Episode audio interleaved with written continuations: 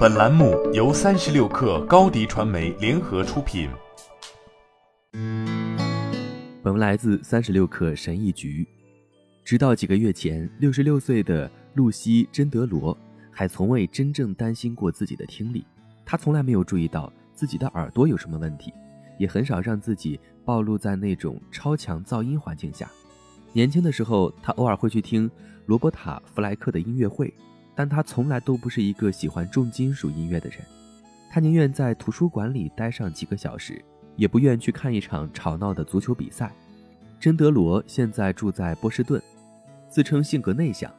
他在三十多岁时开始有轻微的耳鸣，但直到最近才出现其他听力问题。他过着平静的生活，偶尔在业余时间参加临床试验。去年十月，他坐在隔音的隔间里。研究人员对他进行了一项奇怪的听力测试。研究人员并没有让他在听到声音时举手，而是让他重复在不同音量的背景噪音下说的话。他被自己所听到的震惊了，或者是说被自己没有听到的震惊了。我简直分别不出人们说的话来。结果发现，珍德罗患有听力学家所说的隐性听力损失。这种情况下，人们可以听到声音。但在嘈杂的环境中很难理解这些声音。一个有隐性听力损失的人可以通过传统的听图检查。当技术人员播放不同音量和音调的哔哔声时，他可以举起手。他可以在一个安静的房间里与另一个人交谈。但是如果把谈话转移到一个拥挤的酒吧，患者就分辨不出对方在说什么了。目前还不清楚有多少人患有这种病。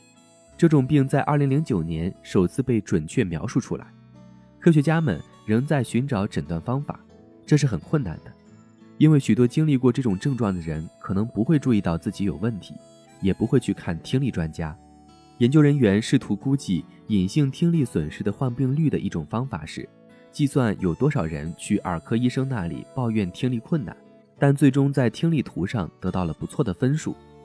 俄亥俄州立大学威克斯纳医学中心的耳鼻喉科医生伊人说：“这些人抱怨听力困难的原因，可能是由于隐性听力损失。”二零一八年的一项研究称，百分之十五的患者有这种情况。二零二零年的另一项研究发现，约百分之十抱怨听力损失的患者没有得到明确诊断。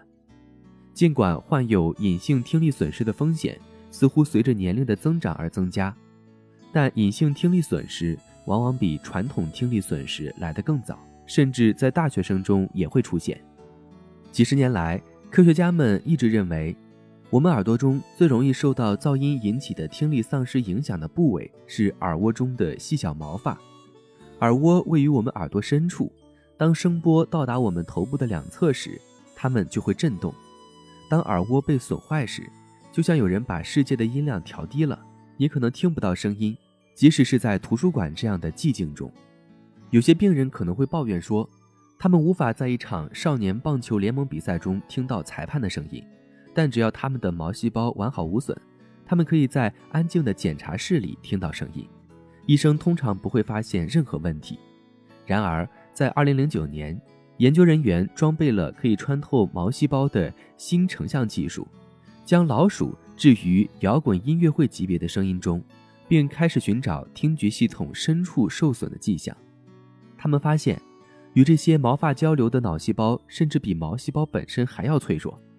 音乐会结束后，虽然动物耳朵里的毛细胞完好无损，但它们相应的脑细胞却萎缩了。对于隐性听力损失的测试方式还没有定论，但如果在嘈杂的环境中，你分辨不出大家在说些什么，那你就很有可能患有隐性听力损失。研究人员正在动物身上测试治疗方法，他们希望能帮助受损的神经纤维再生，但目前还没有办法逆转隐性听力损失。如果你被确诊了，听力专家会给你一些建议，帮助你更好地与人沟通。听力学家莎拉·西德洛夫斯基说：“与其让别人大声重复，不如让他们慢点重复。”他说：“说话清晰比声大更有效。”麦松建议的一个策略是。确保背景噪音在你身后。如果你和一个朋友在一个拥挤的餐厅就餐你可以让那个朋友靠墙坐而你面对着他。好了本期节目就是这样下期节目我们不见不散。品牌蓝 v 想涨粉就找高迪传媒。微信搜索高迪传媒开启链接吧。